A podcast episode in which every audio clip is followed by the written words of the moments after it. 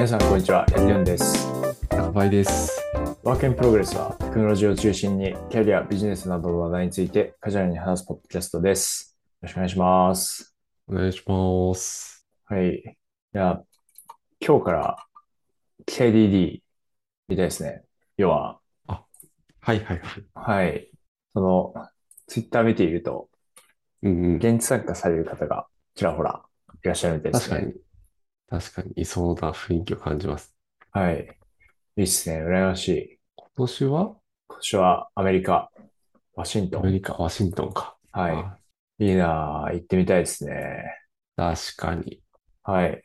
今、海外行くのとか結構大変なんですよね、多分。と思いますよ。あの、隔離とかはないんですかね？今、一週間はい。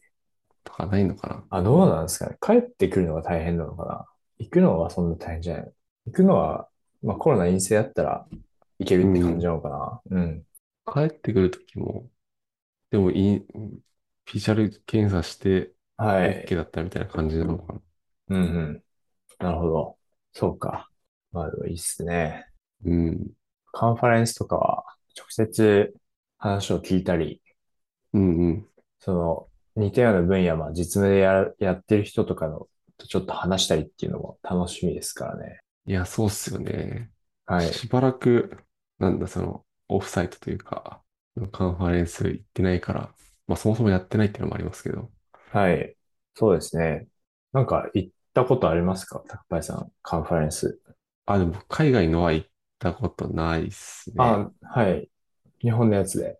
日本のやつだと、まあ AWS のイベントとかは行ったことありますね。うん。なるほど。なるほど、なるほど。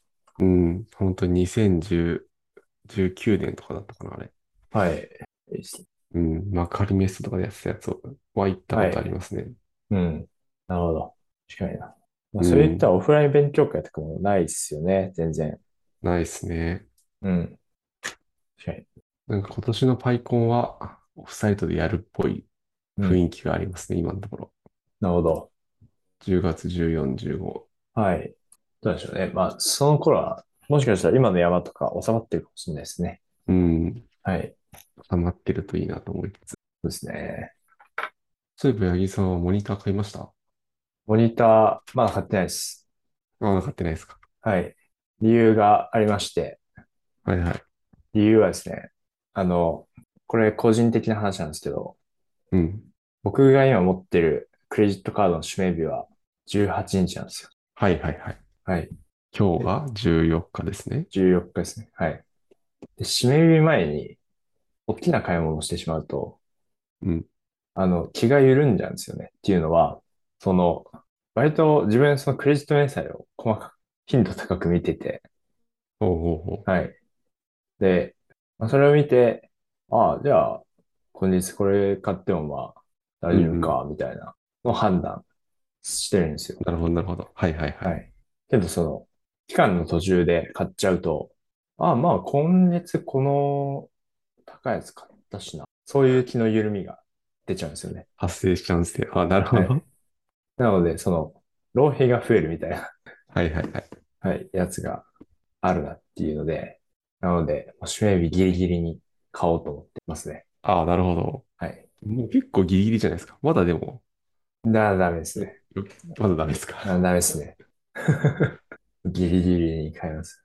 指名日、指名日当日に買いますよ、僕は。はい。はい。そうですね。はい。なので、ちょっとその流れで、最近断捨離をしてて、はいはい。はい。フィルムアプリ使って、断捨離つやってますね。はい。最近捨てたものは何ですか？最近捨てたものは、最近捨てたというか、まあ、売ったんですけど売、ったもの。うん。あの昔、デュアルディスプレイだったんですよ。はいはいはい。はい。今、一つしかないんですけど、うん。デュアルディスプレイでやってて、はい。でもまあ、そうですね、デュアルディスプレイいらないなってなったので、うん。それにまつわるものを捨ててますね。その、モニターアーム2つあったんですけど、1つうん売ったりだとか、あとはまあディスプレイも2つあったんですけど、1つ売りに出したりとかっていう感じですうんうね。んうん。はい。なるほど売りましたね。はい。結構売れますね。えー、はい。ディスプレイとモニターアーム。はい。どっちも売れましたね、もそうなんだ。なんか、はいモニター、モニ、ディスプレイか。ディスプレイとかって結構発送するの大変じゃないですか？う。ディスプレイそうっすね。発送するの大変なんですけど、その、あのー梱包やってくれるサービスがあるんですほうほうほよ。はい。これなんか自社の、自社の宣伝みたいになっちゃうんですけど、う。いや、いいんじゃないですか。はい。梱包発送頼める便っていうのがありまして、ほうほうほう。はい。で、まあ、それはその家具とか家電とか、はいはい。あの、大きいのってまあ梱包大変じゃないですか。うんはいうんうん。例えば単価はちょっと高めみたいなやつうんうんあるじゃないですか。そういうのを、その、まあ、配達員の方来てくれて、梱包とかも、その家具とか渡すだけで、あとはもうやってくれるっていうサービスがあるんですよね。えー、ああ、本当だ。えー、これ知らなかった。はい。なので、これで、まあそうですね。ちょっとディスプレイとかだと、あの、まあ自分のやつは元値が3万円ぐらいだったかなのやつなんで、はい。まあ、あの、送料の割合が高くなっちゃうんですけどね。うんうんうん。は。い。でも、まあそれだったら、割と簡単に売りに出せるんですね。確かに。えー、これいいっすね。そうなんですよ。便利だな。はい。自分でやろうとするとなんか、ディスプレイ割れないようにとか、いろいろ考慮することありそうだから。そうなんですよね。そうなんですうよね。ん。はい。まあ、あとは、その、近くの、なんか、黒猫ヤマトのうん。発送所みたいなのあるじゃないですか。あると思うんはいはいはい。ですけど、はい。そこに、まあ、持ち込めば、多分、やってもらえるやってもらったことあるんですけど、はいはい。持ち込めるとその梱包資材とかそこで変えて、うんうん。なんか、適切なものを、こう、教えてもらえるみたいなのがあるんですけど、はい。持ってくまででね、あの、軽くはないので、確かに。はい。確かに。途中で破損しちゃったらどうしようとか、うんうん。はい。そういうのもあると思うんで、家に来てくれるっていうのが、まあいいですね。間違いない。はい。うん。そうですね。あとはその、そのヤマトさんとかでもうあの、ヤマトさんとか、その、は、ヤマトさんしか知らないですけど、多分配送業者の、配送業者さんの中で、まあそういうその、家に配達員の方来てくれて、梱包発送とかやってくれるサービスが、まあ、あるみたいなんですよね。ほうほうほはい。ヤマトさんだとその、楽々家財便みたいな。う。うんうんうん。あったんですけど、まあただそれだとその匿名配送にならないので、はい。そうか。そうですね。その、ちゃんと送り先とかを指定する必要があるので、うんうん。まあ匿名配送になるっていうのも強みかなっていう感じですね。楽々。じゃあ、確かに。なんだっけ？梱包発送頼める便だ。はい。でめがっつり宣伝しちゃいましたね。いえいえ。はい。大きいものを売ろうとしてる人はぜひね、参考に。はい。そうですね。はい。はい。そんな感じですか？はい。はい。あ、あとあの、先週話さなかったフィルムレッドの感想とか話しますか？ああ、ワンピースの？はい。これな、あ僕見てきたんですよ。まあ、ネタバレない程度に言うと、はい。結構あれですね。まあ、宣伝とかからも感じると思うんですけど、ミュージカル要素が結構多めでした。やっぱり。えー、ミュージカル要素。はい。そう、だから、はい。歌はめちゃくちゃ良かったっすよ。歌はっていうとなんか、あの、本編微妙みたいな感じなのかもしれないですけど、はい。うん。なんか、今までのワンピースの映画って、まあ割となんかその、わかりやすいというか、め、こいつめちゃくちゃ悪者だなってやつがいて、はい。で、だからそいつに勝って終わるみたいな、はい。そういうストーリーが結構多めだと思うんですけど、はい。なんか今回はちょっとそういう感じじゃなかったんですよね。はい。はい。なんか良くも悪くもちょっと期待を裏切られたけ感はあったりしますね。えー、なるほど。うん。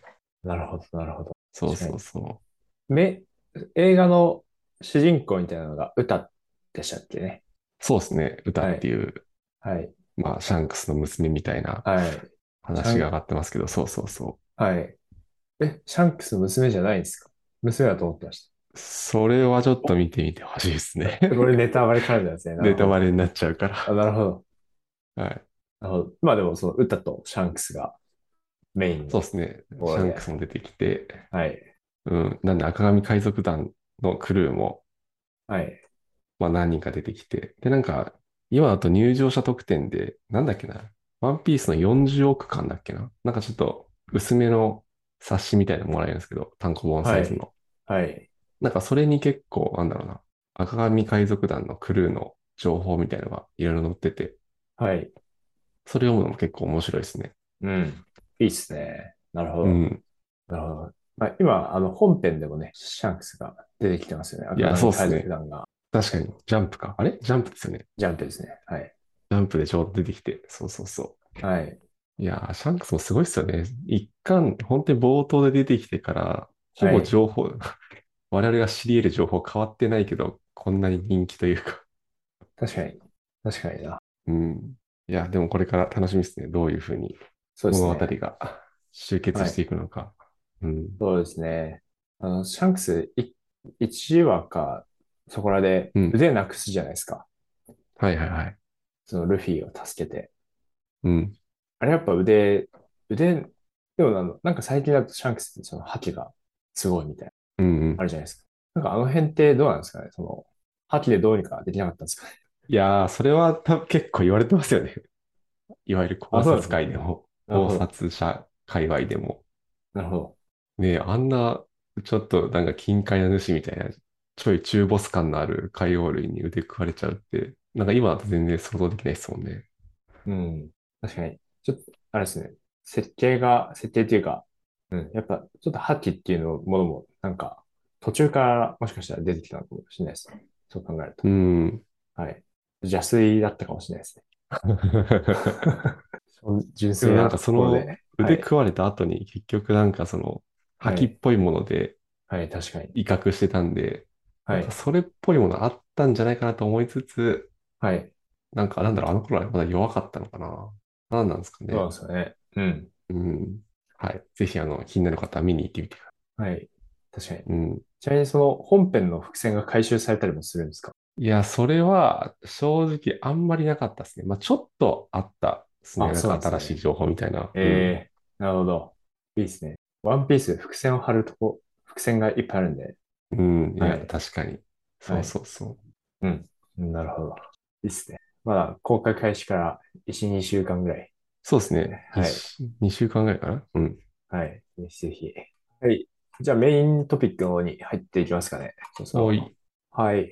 で、今日のメイントピックは自分からできています。で、論文紹介ですね。はい。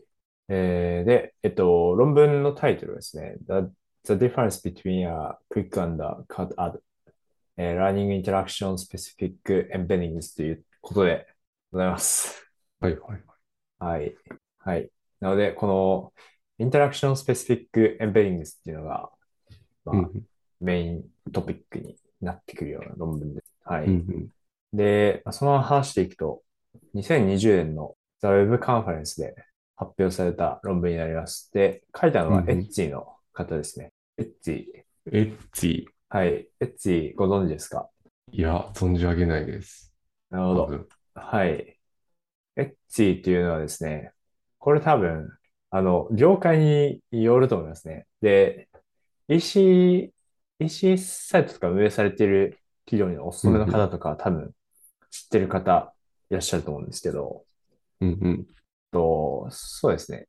ハンドメイドとかを中心にしたマーケットプレイスサービスを提供している企業になります。まあ、プロダクトの名前もエッジっていう名前なんですよね。うんうん。はい。おでー、本当だ。はい。うんで、まあ、ハンドメイドっていうとなんか、どなんかあの、あのマグカップとか、その、うん。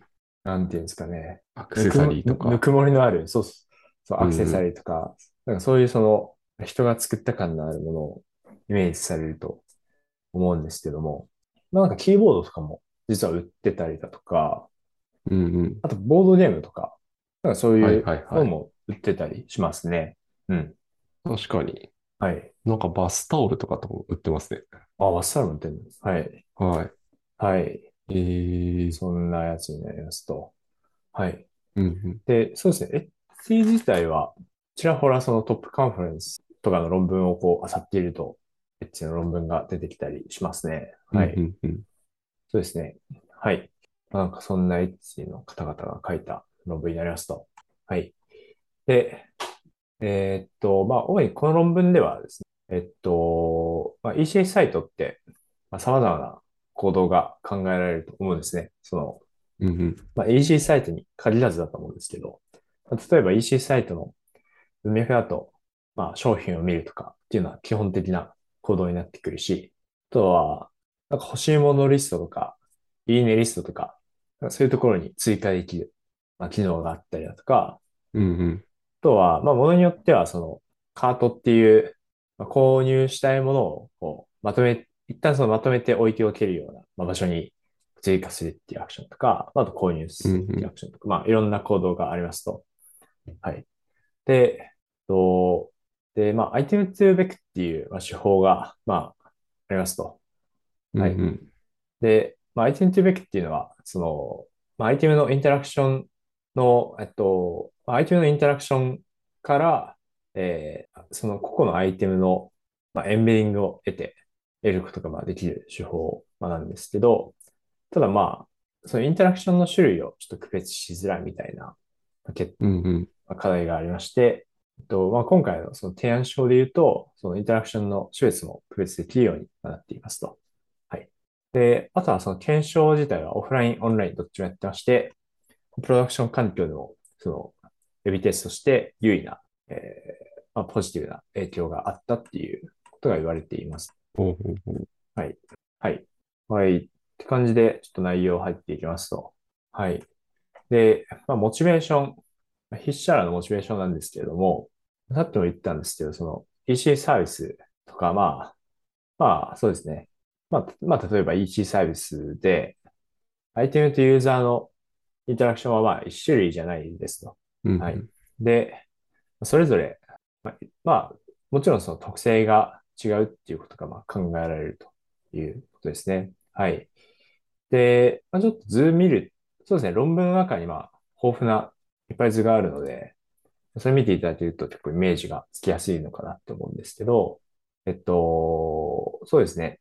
で実際にその、まあ、提案手法による、えーまあ、推薦結果の差分みたいなのが、まあなんか取り上げられていて、で、ターゲットアイテムってところに、まあ、インプットとなるアイテム、まあ、の写真がありありますと。で、うんうんそれを、その、クリックを、えー、そのターゲットアイテムをクリックした後に、えーまあ、購入されるものを予測した場合と、あとは、えー、ターゲットアイテムを購入した後にえー購入される商品を予測した場合で、えーまあなんか、いくつかその推薦候補が、あの、出されてるって感じですね。うんうん。はい。では、これ見ると、その、クリック、ターゲットアイテムをクリックした後に購入するものを予測した場合は、ターゲットアイテムと似たものが出てます。はい。で、例えば、なんか、そうですね。えー、これ何なのかわかんないんですけど、な、うん鍋敷なのかな？鍋敷だとすると、なんか丸い模様が描かれた、はい。鍋敷じゃなかったら申し訳ないですけど、まあ鍋敷ってしますと。は いうんうん。まあ、鍋敷を、まあ、タイトアイテムとすると、そのモデル自体もその丸くて、まあ、うんそれぞれ違う模様が書かれた鍋敷をレコメンドしています。はい。で、一方でその、そのタイトアイテムを買った後に買われる商品を、まあ、見てみると、この鍋敷に関しては、毛糸がレコメンドされてますと。はい。うんうん。主に毛糸ですね。はい。レコメンドされていますと。はい。確かに確かことで、まあそうですね、モデルのこのアウトプットからしても、まあなんか違うよ。ちょっと、その、あるアクションが発生した、まあ、その、インプットするアクションによって、アウトプットをすべきレコメンドが、まあちょっと変わりますよねっていうのが言われていますね。に。うんうん。はい。あれ、なので、て、はい。僕今じゃその click to cart と cart to cart の違いが分かってないんですけど、はい。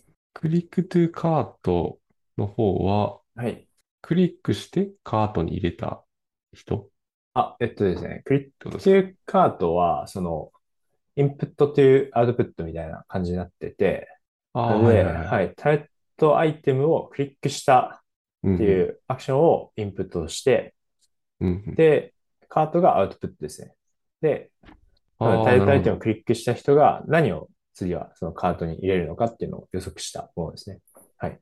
はあはあはあはあはあ。そうですね。さっき自分はその購入っていうふうに、まあ、わかりやすく言っちゃったんですけど、うんうんうん。まあ、この論文だと、その、まあ購入意図を示したみたいなのを、その、アドカートで示していますね。うんうんうん。はい。なので基本的にその、クリックトゥパーチェスとかじゃなくて、カートっていう、パーチェスじゃなくてカートっていう用語が出てきて、はいはいはい。なるほど、なるほど。はい。なので、カートゥカートも同様ですね。ああ、なるほど。そうか、そうか。理解しましはい。た。うんうんうん。はい。なんかそんな感じですと。はい。まあでも、そういうモチベーションはわかるかなっていう感じですね。はい。うんなので、まあ、クリックされた後は、割と似たようなアイテムがまあ買われる可能性ももちろん高いし、あと、まあ、一回買うと、まあ、その複数個の購買が考えられない場合とかは、多分、その、ちょっと別のクロスセル的なレコメンドが刺さるんじゃないかとか、まあ、そういうのは、そんなに理解難しくないうんうん。感じがしますね。はい。はい。っていう感じですね。はい。で、提案手法に入っていくんですけど、えっと、アイテムインタラクションエンベディングっていうのを、えー提案しています。はい。そうですね。タイトルはインタラクションスペシフィックエンベディングってやつなんですけど、そうですね。提案手法は多分そうですね。アイテムインタラクションエンベディングってやつですね。で、えっと、まあ、これについて説明する前に、その iTunes スペックについて、まあちょっと、もうちょっと詳しく説明すると、えっと、まあ、あの、ワーズベックっていう手法があると思うんですけども、うんワーズベックは、えー、まあなんか、その文章、その自然言語を与えて、で、まあそうですね。で、ワーズベックの中のスキップグラムモデルとかによると、まあその、ちと、まあ文章で、まあ例えば、なんだ、he, he was very famous とか、なんかそういう文章があると思うんですけど、はい。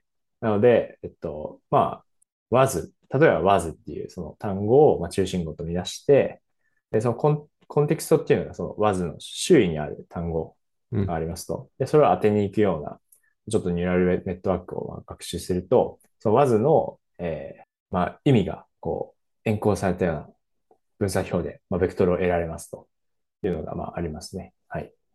うんで、まあ、ワーズベイクの場合は多分有名だと思うんですけど、その、なんか、あ、その単語をベクトルに変換することによって、単語と単語の類似度が計算できたりとか、あとはその、エンベディングの足し引きをすることによって、その、この単語とこの単語を足すと何になるのかとか、この単語からこの単語を引くと何の単語になるのかとか、なんかそういうのを見るっていうのが、まあ、なんか多分有名な特性ですからね。うんはい。っていうのが、まあ、まずあった上で、その相手にすべくは何なのかっていうと、えーその、まあ、なんかのサービス上における、えーまあ、まずセッションを提示しますと。各ユーザーのセッションを提示しますと。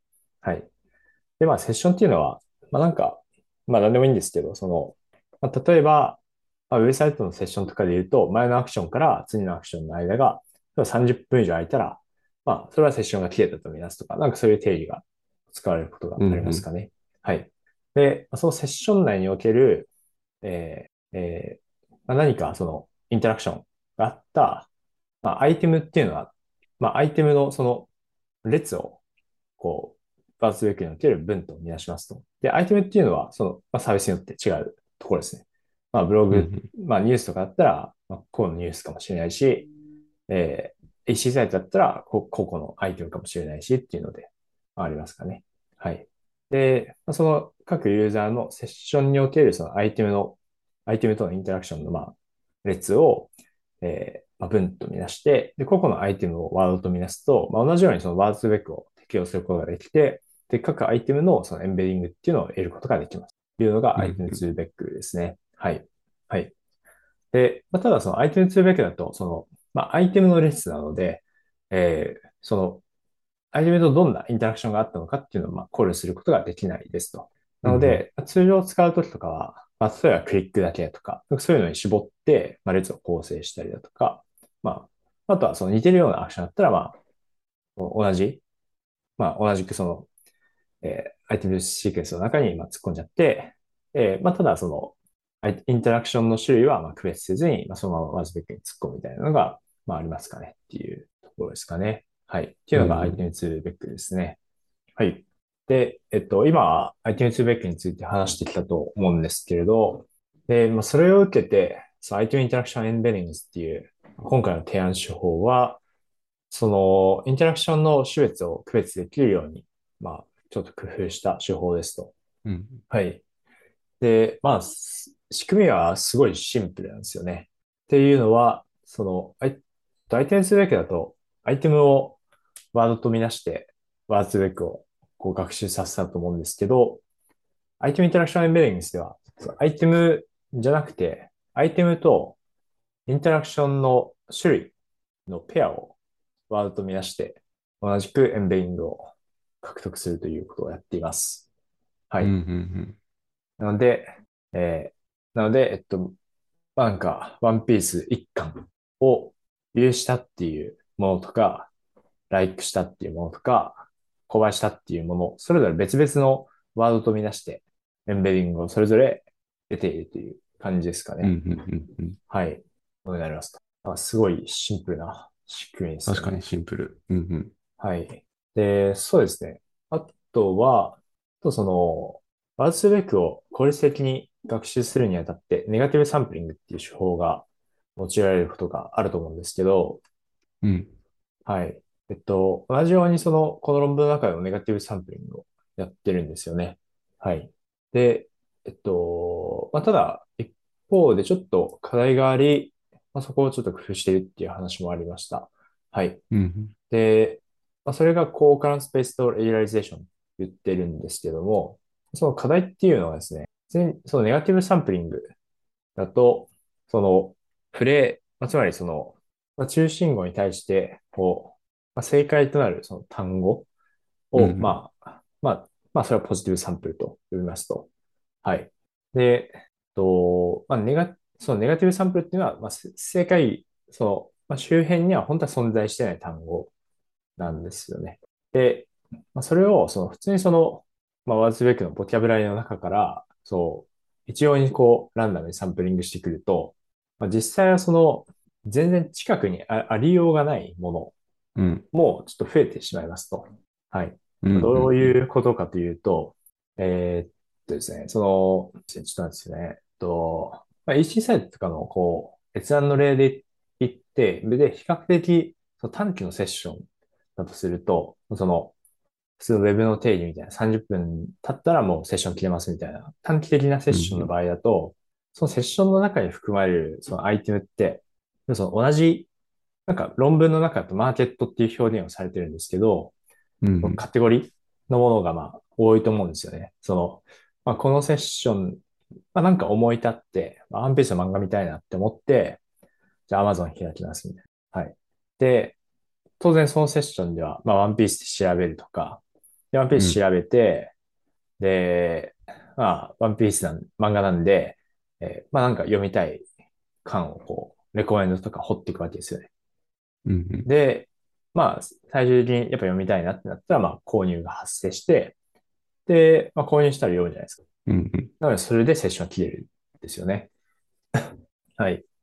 なので、まあ、こう、こう考えると、その、今のワンセッションの中では、そのワンピースの漫画っていう、漫画っていうそのカテゴリーを見ているので、まあ、そうですね。短期的なセッションだと、その、同じそのカテゴリー、まあ、マーケットの中からの、えーまあ、アイテムとのインタラクションが、まあ、多いですよねっていうのが言われていますと。はい。うんうん。で、さっきのところに戻ると、そこでそのネガティブサンプリング、普通にその、ランダムにやってしまうと、まあ、ランダムなので、例えば、そのワンピースの漫画っていうセッションなのに、えー、なんか T シャツとかから、その ネガティブサンプル持ってきちゃったりしますと。うんうん。はい。なので、まあ結果的にそのポジティブポジティブサンプルっていうのは普通に正解データを使ってるんで、まあ、漫画のそのワンピースの漫画っていうのが、まあ、周辺語として、こう、ポジティブサンプルとして使われることになると思うんですけど、えっと、まあ、ネガティブサンプルだと全く全然違うそのものを持ってきちゃう可能性が、まあ、あって、ポジティブサンプルとのその傾向に差分が出ちゃいますと。で、結果的にあんまその最適なエンベディングを学習できないまあ可能性があるっていうところが、まあ、課題感として挙げられています。はい。うんうんうん。はい。で、ワンピースの、例えはいばさっきの例だと、はい。なんだろう。ナルトの漫画とかをネガティブサンプリングしてきた方がいいよね、みたいな話。あ、ですです。はい。ですです。はい。はいはいはい。はい。で、まあ、もともとその Airbnb の論文で、うん。あのーまあ、言及されている手法だったりするんですけれども、なんかそんなものがありますと。はい。で、そうですね。で、なんか僕もその、高林さんのおっしゃるやり方をイメージしてたんですよね。その、うんうんうん。同じマーケットから、じゃあネガティブサンプルを持ってくるんだなって思ったんですけど、なんか論文の中だと、えっと、ちょっと違うやり方をされていて、おー、なるほど。はい。まさにその Airbnb のその論文があるんですけど、その中では、そのおっしゃる通り、その同じマーケットからネガティブサンプルをも追加するようにしているっていうのが、まああるんですうんけど、でこの論文の中だと、その、ウィンドウっていう、アースペックの中でウィンドウっていうパラメータ指定すると思うんですけど、うん。うんうん。その、まあ、何個、何個離れたものも、そのコンテクストの一部としてパラメータ、はい、があるんですけど、そのウィンドウ関係なく、同じセッションで起こったものをポジティブサンプルとして追加するっていうことが言われていますね。はい。えはい。ちょっとまあ、なんか直感的な理解が割と難しかったところなんですけどね。はい。ー、うんうん、確かに。はい。その音が言われていました。うんうん。はい。はい。で、実際まあ、その損失関数とかも、あ、も損失関数じゃない。目的関数とかも、その論文の中で、あまあ、書かれてるんですけど、まあ、それを見ると、その高カラスペースとレイライゼーション適用したものには、その、えーまあ、追加の精霊うんうんの、えーまあ、項が追加されていますね。なので、追加の精霊も当てられてたのかどうかっていうのが追加されてます。はい。うん。うんうん。はい。という感じですと。はい。で、まあ、オフライン評価、オンライン評価、どっちもやってるんですけど、うん。えーっと、ちょっとオフライン評価の方なんか長くなっちゃいそうなので、飛ばしますと。はい。はい。で、まあ、ちなみに、そのまあ、学習データの作り方みたいなところだけちょっと言及しておければと思うんですけど、えーまずは、まあ、クライアントログから、えーデータ作ってますと。で、うんうん。ここで、あのノイ、ノイズをまあ、ちょっと弾くために、まあいくつかそのフィルターしてまして、まずは、3つ以上のアイテムインタラクションペアを含むセッションであるっていうことうんうん。ね。はい。はい。と、あとはその、絶対購入を含むセッションであるっていう縛りがされています。はい。ほうほうほはい。はい。そうですね。で、あとはその、まあ、モデルとしては FastDX を利用していて、で、うんうんハイパーパラメータとかもあのたくさん書いてありますね。はい。書いてありますね。うんうんうんで、あとは、その、レコメンデーションエンジンの、その、構成の中で、リトリーバル、まあ、大きくリトリーバルステップと、リランキングとか、スコアリングステッう。うんプみたいなうんうん。のがあると思うんですけど、その、まあ、今回のだと、そのリトリーバルステップにまあ焦点が当たっていて、なので、えーまあ、インプットとなるアイテムの、と、まあ、近いアイテムを持ってくるようなもうんうんのですね、がやられていますと。で、そこでその FICE が使われています。はい。うんうんうん。はい。で、FICE っていうのは、その、近似近傍探索、Approximated K-nearest Neighbors の一種でして、はい。それが使われていますと。感うんうん。じですね。はい。はい。で、その FICE のハイパーパラメータとかも、まあ、書いてある。はい。じゃあちょっと AB テストの方に行ければと思うんですけど、うんうんえっと、AB テスト2種類やってまして、はい。で、そうですね。で、それはまあ、モジュールで分かれていますと。で、1種類目がホームモジュールってやつで、で、ユーザーとアイテムモジュールとか言われてるんですけど、うんうん。まあ、ホームっていうのはまあ、そのエッジ開いたらトップページにあるようなものをイメージしていただければ良いと思います。はい。そうですね。エッジユーザー登録して、なんか、見てると、まあ推薦出てくると思うんですけど、それが、まあ、出ているのかなっていう感じですね。はい。で、えっと、バリアントって、バリアントがまあ3つあります。で、バリアントはまあ、指テストのパターンのことですね。はい。で、エッジの、まあ、レコメンデーションエンジンも、その、大きくリトリバルステップとリランキングステップに分かれていると書いてあるんですけど、えー、バリアント間では、そのリトリバルステップに使うものの変更だけをしているという話です。はい。で、コントロール群においては、えーそうですね、インタラクションの区別をしない、区別がないようなモデルを使っていて、で、過去の100件のインタラクションに対して、えー、類似のアイテムを見つけてくるっていうようなものになっていて、うんうんで、で、その、キャンディデート、その、リトリバーによって、持ってくる推薦する候補の数は、ユーザーに対して800アイテムを持ってくるという感じですね。うんうんはい。なので、まあ、ちょっと内部どうなってるかわかんないですけど、そうですね。まあ、一人のユーザーが100件、まあ、持ってたとしたら、一つあたり8件の、その、うんうんうんレジのアイテムを持ってくるような感じですかね。はい。10件とかだったら、で、10件とかで、じゃあ10件しかなかったら80件持ってくるとか、そういう実際やってるのかとかは、ちょっと不明ですね。はい。うんうんはい。で、えっと、トリートメント群の、えっと、1個目のトリートメント群は、えっと、クリックというカートモデルっていう、まあ言われてるんですけど、はい。で、インプットとなるのが、えー直近クリックされた4つのアイテムです。うんうんはい。で、まあ、アウトプットが、まあ、クリックというカートモデルなので、えーその、えーそのクリック、そのインプットになっているアイテムとクリックのペアと類似度の高い、えーアイテムとそのカート、まあ、購入、購入と同理だと思うんですけど、アイテムと購入のペアをリトリバーしてくるというものですね。うんうんはい。で、キャンディデートの大きさは、あの、バリアント間で揃えてまして、えーユーザーに対して800のアイテムをこうキャンディデートとして持ってくるということですと。うんうんはい。で、2個目のトリートメント群は、カートというカートのものになっていて、えーなので、インプットがその直近カートに追加された4つのアイテムになっていますと。で、アウトプットとして、えーまあそのインプットに近い、えーアイテムとカートのペアの、その、あ、そうですね、アイテムとカートのペアを、えー推薦候補として持ってくるというものになってます。で、キャンディデートの大きさもまあ同じですね。で、結果見ると、まあ、どちらでも、えーまあ、ピーチの取り方によっては、あの、統計的優位に改善しているという話なんですけどうんそうですね。論文中に記載あるのは CVR っていう指標です。はい。うんで、その CV の定義は、あの、論文中に確か書いてなかったと思うんですけど、えーまあ、その論文中の表現からは、まあ、勾配なのかなっていう感じはしましたかね。はい。なんか明確な言及され、探したけど、なかったような気がします。はい。はいはいはい。はい。そうですね。そうですね。なので、まあでも、そうですね。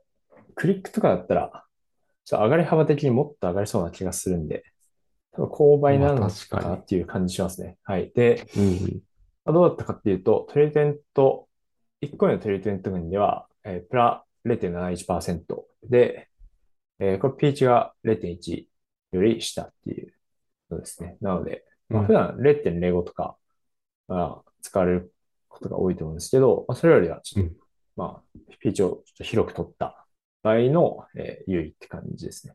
はい。うんうんで、トリートメント、2番目のトリートメント群では、プラ1.05%なっていて、で、まあ、こちらも統計的優位だったので、こちらはプロダクションにリリースされたっていうことでした。はい。うんうんうんはい。はい。で、2個目が、えーカートモジュールってなってます。で、これはアイテムというアイテムモジュールってなってるんですけど、はい。で、まあ、なんか、エッジだと、そのカートページにもレコメンドを入れてるみたいですね。うんうんはい。で、まあ、そこでも、まあ、レコメン入っているので、えっと、そこのリトリバルステップの変更を行っていますという話でした。はい。で、こちらコントロール群は、えーそうですね、コントロール群は、えーそうですね、最後にカートに追加されたアイテムの、と同じその出品者の他のアイテムをこうレコメンするようになっていましたと。うんはいうんはい。そうですね。ただまあちょっと論文の中の表現が、contained items, items listed by the same seller とかなんかそんな表現やってたんで、うんまあ、多分他にもなんかインプットある気がしますね。あるのかなっていうふうに思いましたね。はい。確かになんか同じセラーの商品ってなると推薦候補的にも足りない場合がありそうなんで、うんまあ、確かに。何かしら保管してそうだなっていう、まあ、感じはありますと。はい。とりあえず、まあ、それがコントロール群で、えーで、次、トリートメント群が、はい。えーまあ、これシンプルで、その、カまあ、でも、カートというカートと呼ばれるような、無知で呼ばれているようなモデルですかね。その最後に、うんうんえーカートに追加されたアイテムのエンベディングと近いアイテムとカートのペアのエンベディングを、えー抽出していますと。200個抽出していますと。はい。はい。で、それをそのまま候補として用いる話ですかね。うんうん。はい。で、こちらも、エビテストで、えー CVR の改善が見られてい、優位な改善が見られていて、プラ0.39%の改善が見られていて、えーまあ、こちらもプロダクション環境にリリースされましたっていう感じですかね。はい。はい、っていうような話でした。はい。なるほど。はうんい。そうですね。で、所感なんですけど、はい。まあそうですね。その、コーカランスベストレギュライゼーションとか、まあこれどうやるのみたいなのうん。まあ、なんかまだあんまり分かってないんですけど、はい。まあでも、その、提案手法自体は、ものすごくシンプルなので、はい。なので、割とすぐ使ってきそうな感じがしますね。でうん、うんうん。まあ、いいところは、別にアウトプットとして、あ、そうですね。その、例えばこの論文の中のその、ビューと、あ、このアイテムをビューした後に買われるアイテムとか、このアイテム買われた後に買われるアイテムとか、そういう、そのアルファベットを購入っていうのに、まあ、固定してやってたりするんですけど、うんうんはい。やってたりするんですけど、まあ別に、その、このアイテムを買った後に、なんか、いいねに追加するアイテムは何なのかと。なんかそういうのでも、こう、類似のエンベリングを出すことができるんで、まあそこで傾向の違いがあったら、まあそういうのも簡単に取り入れることができるんで、そういうのもちょっと面白そうだなとか思ったりしましたね。はい。はい。まあとりあえず結構気になるポイントもちょっと個人的にはあったりしてて、うんうん。そうですね。まあ、今、まあ、例えば、えーっと、まあ、直近のそのユーザーのアイテムとインタラクションのペアを、まあ、取ってくるとして、で、すまあ、最終的にその、例えばアイ、まあ、アイテムごとのスコアを、スコアを計算したいですってなったときに、じゃあその、インタラクションの重みはどうやって決めるのが良いのかとか、うんうんうん。はい。とか、あとは、その、まあ、ワーズ、ワーズベックだと、その、まあ、後のコンテクストだけ当てに行くとかじゃなくて、その周辺のコンテクストを当てに行くっていう、まあ、仕組みになっていると思うので、うん。思うんですけど、今回はもう、その、例えば、あるアイテムを買うためには絶対ビューしなきゃいけないとか、そういう制約があると思ってて、うんうん。はい。で、まあ、そういうその、ワードの順序関係は、なんか、うまくどうやってモデリングするのかなとか、ちょっと気になりましたね。はい。でちょっと順序関係を考慮して、推薦を行いたい時とかっていうのはどうするのかなとか、そういうのが気になりましたね。はい。はい。っていうような内容でした。はい。ありがとうございます。はい。いや、確かにシンプルだし、すぐ使ってみようと思ったらなんかできそうな感じがあるんで、はい。そうですね。良さそうですね。うん。うん。確かに EC とかだと、なんだ、その買った後に関連商品としてレコメンドされていきたいものと、か買う前というか、それを探してる状態でレコメンドされてくるものっていうのは違った方がいいっていうのはなんとなく直感的にもわかるんで、はい。今回のそのクリックトゥカートとカートゥカートの話は、なんだろう、納得したというか、うん、結構 Amazon とか見てると、見てるというかさ使ってると、もうそれは探してないんだよな、みたいなものもレコメンドされてきたりはすはいるんで。。そうですよね。うん。そうですよね。そうそうそでも、これはで、そういうのもいい感じにレコメンドできている、来るかもしれないと。う。なるほど、なるほはい。はい。そういう関するお話でした。はいど。。はい、ありがとうございます。はい。それでは、その、今日はこの辺でということで、はい。で本日は、えっと、タイトルを、はい。エッチの論文で、2020年のザ・ワールドカンファレンスで発表された The Difference Between a Quick and a Cut Ad Learning Interaction Specific Campaigns という論文についてお話ししました。はい。質問やコメントは Google フォームやえー Twitter のハッシュタグ、えー WIPFM でえーお待ちしております。はい。今回もご視聴ありがとうございました。また次回もえーご視聴よろしくお願いします。おーす。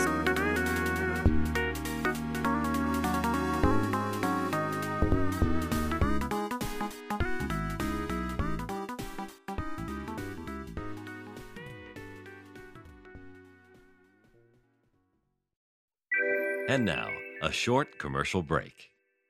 エンジニアの採用にお困りではないですか？候補者とのマッチ率を高めたい、辞退率を下げたいという課題がある場合、ポッドキャストの活用がおすすめです。音声だからこそ伝えられる深い情報で候補者の興味・関心を高めることができます。ピトプでは企業の採用広報に役立つポッドキャスト作りをサポートしています。気になる方はカタカナでピーとパと検索し、X またはホームページのお問い合わせよりご連絡ください。